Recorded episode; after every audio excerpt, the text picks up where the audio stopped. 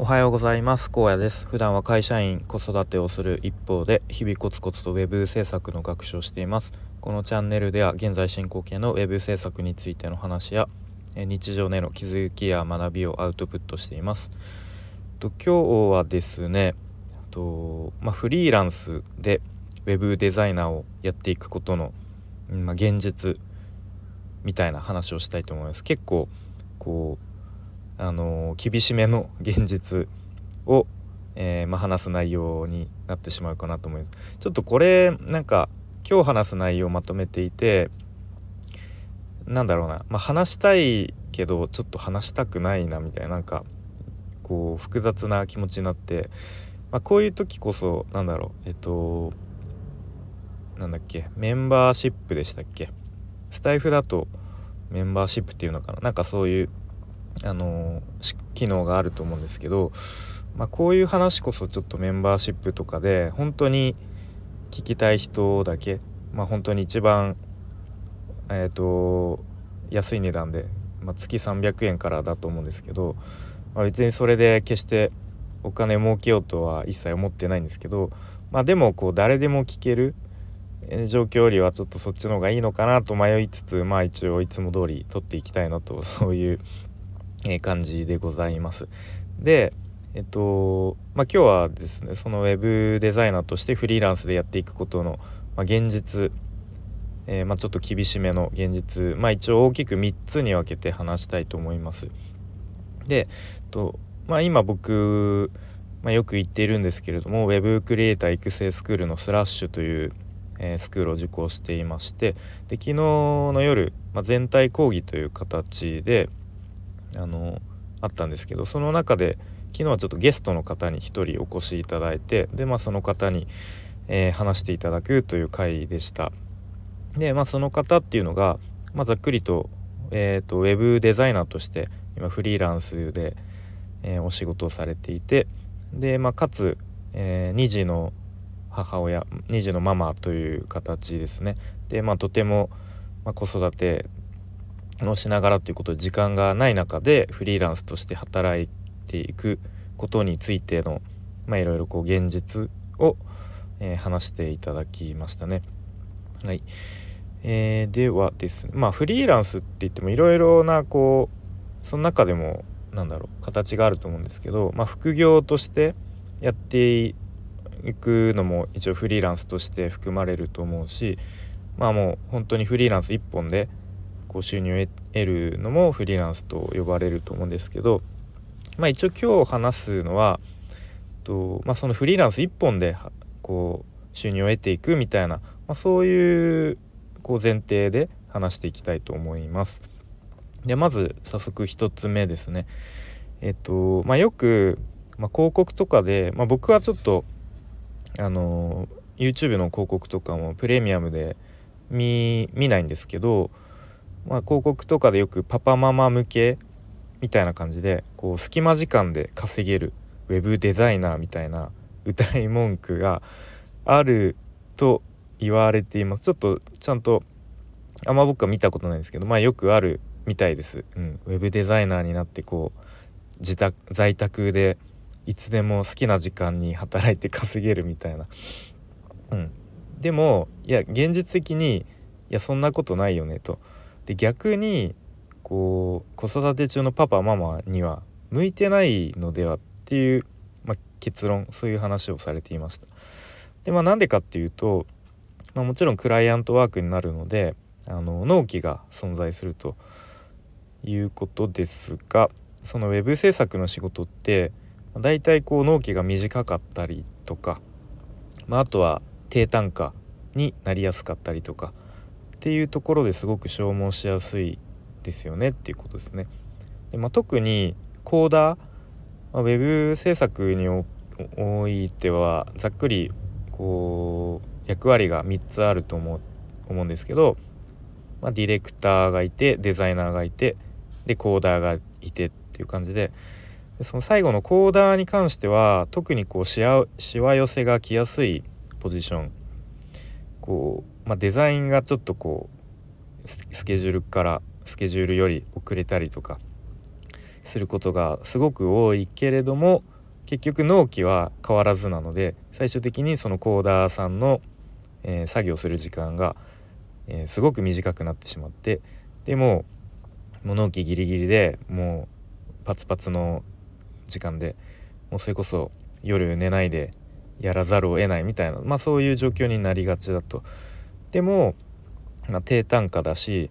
まあ、そのコーディングの作業ってお客さんから直接感謝されたりしないんですよね。やっぱお客さんって、まあ、デザインを見ていろいろこう、うん、これはいいこれはちょっと直してほしいとかあると思うんですけどそのコードに関して知ってるお客さんってまあほぼいないと思うんですね。まあ、そういう意味でも、うん、なんだろうな、まあ、自分がやった作業がこうお仕事が直接感謝されるってこともないしみたいな、うん、ということですね。なので、まあ、特に子供がまだ小さい状況まあうちもまさにそうなんですけれどもそういう子育てにかなり手がかかる間は、まあ、ちょっとこう修行の期間というか準備期間というか、まあ、そういう期間として、えーまあ、子供がある程度大きくなってきてから本格的にそのフリーランスとして指導するっていう方向でもいいんじゃないですかっていうことをおっしゃってましたね。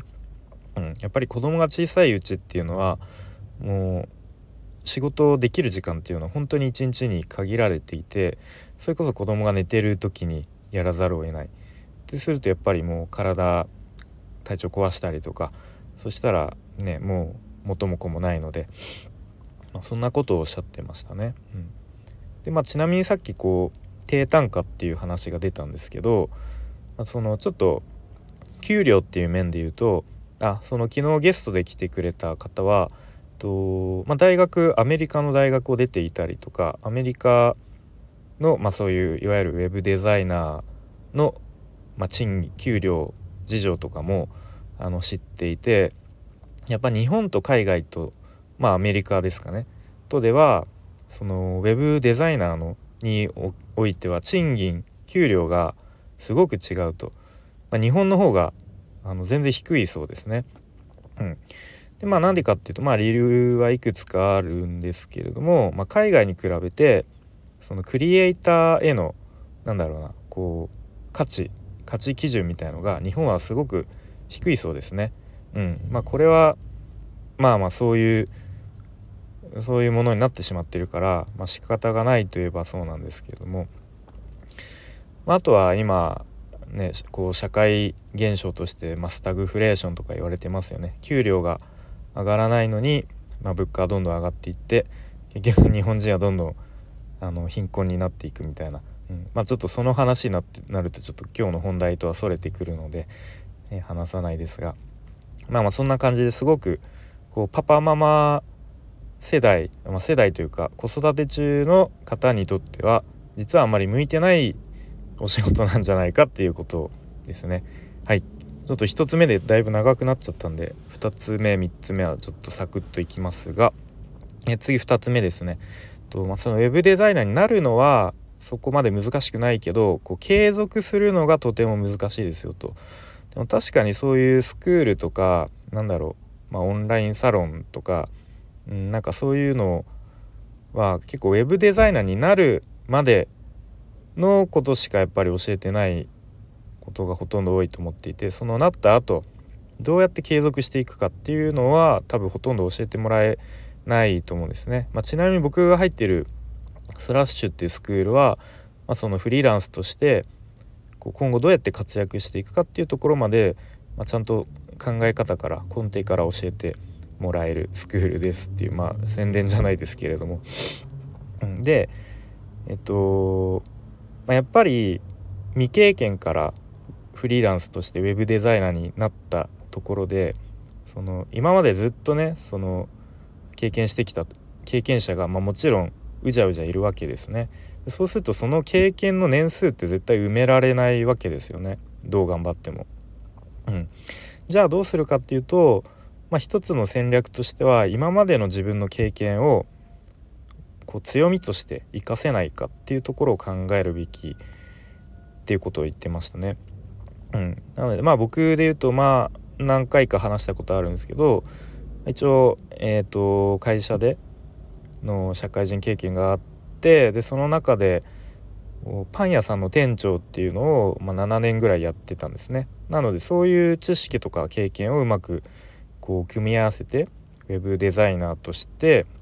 の価値を上げていくっていう、まあ、戦略が必要になってくるんじゃないですかということですね。まあ、あとはまあ、単純に学ぶ範囲がもう本当に多すぎてもう無限に近いぐらいあるのでまあそれこそもう一生学び続ける必要があるので、まあ、そこもすごくまあ本当に好きな人だったらいいんですけどそこがちょっとしんどい人はやっぱり継続続きにくいかなっていうところですね。うん、はい、あと最後3つ目ですけれどもまあ当たり前なんですけれどもこう休みが決まってないと会社員だったらまあ土日休みが多かったりとか休みが決まってますよね。でもフリーランスだと休みが決まってないのでこう気づいたらあれ？いつやいいつ休めばいいんだろうみたいな、うん、ずっとそのあの働き続ける1週間それこそ丸ごととかで自分で本当に意識して休まないと休めないっていう環境になってしまうと。うん、なので結構よく言われているのはなんかフリーランスになってこう会社から縛られない働き方をみたいななんか自由にどこでも家でもなんか好きな場所で好きな時間に働けるフリーランスを目指しましょうみたいななんかそういう歌い文句ってよく見たり聞いたりするんですけれどもいやむしろ逆じゃないですかと。うん、こういつでも働けちゃうからこそずっと働いちゃうみたいな朝も夜もっていうことをすごく気をつけないといけないですよねっていう話でしたね。はいということで、まあ、今日はちょっとかなりなんだろうなフリーランスのえーと、フリーランスとしてウェブデザイナーをやっていくっていうことについての現実かなりこう厳しめの現実をまあ、自分自身にもちょっと言い聞かせる意味でも、今後どういう生き方をしていくのかっていうところまで、うんまあ、ちょちゃんと自分の頭で考えてでまああの人が言ってるからこれが正しいとかインなんかインフルエンサーの人をのことを鵜呑みにするとか、うん、なんか自分のちょっとねこう憧れの人が言ってるからそうするとかじゃなくてちゃんと自分の頭で考えて自分の人生をこうどういう人生にしたいのかどういう自分になりたいのかどういう、えー、状況になったら、まあ、自分もその一緒に暮らす家族もみんな幸せになることができるのかその上でもしフリーランスっていう働き方が、あのー、最適だったらそれを目指せばいいし別に無理にそのフリーランスを目指さなくてもいいと思うしそこはもうほんと人それぞれだと思うのでちゃんとまあ、僕自身しっかりこう自分の人生を自分の頭で考えて考え尽くしてでその上で自分のこう進むべき道を、えー、決めなければいけないなと改めて思いました。はい。なんかすごい熱い熱熱くはないけどなんかいつもよりもちょっとこう熱のこもった話になったような気がします。はい。それでは今日も聞いてくれてありがとうございました。